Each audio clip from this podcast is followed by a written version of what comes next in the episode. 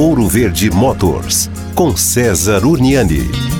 Bom, como falamos de queimada, houve quem perguntou, César, e na neblina, como é? Pois é, a neblina ela é curiosa, porque a neblina ela não fica grudada no chão, né? Ela fica ali 50 centímetros mais alto do chão. Por isso, você não deve ligar o farol alto, porque quando o farol alto bate na neblina, aquelas gotículas fazem com que você tenha praticamente uma cortina ali na sua frente. Quando você fica com o farol baixo, você ilumina né, o chão, as faixas que você tem e você consegue consegue uma visão periférica mais ampla, uma visão de profundidade mais ampla quando você está com o farol baixo ligado. Essa é a maior e melhor dica. E claro, diminua a velocidade, né? Quando estiver boa visibilidade, faça com que o carro de trás perceba o ritmo que você está ali andando para não frear lá dentro da neblina e acabar causando um acidente.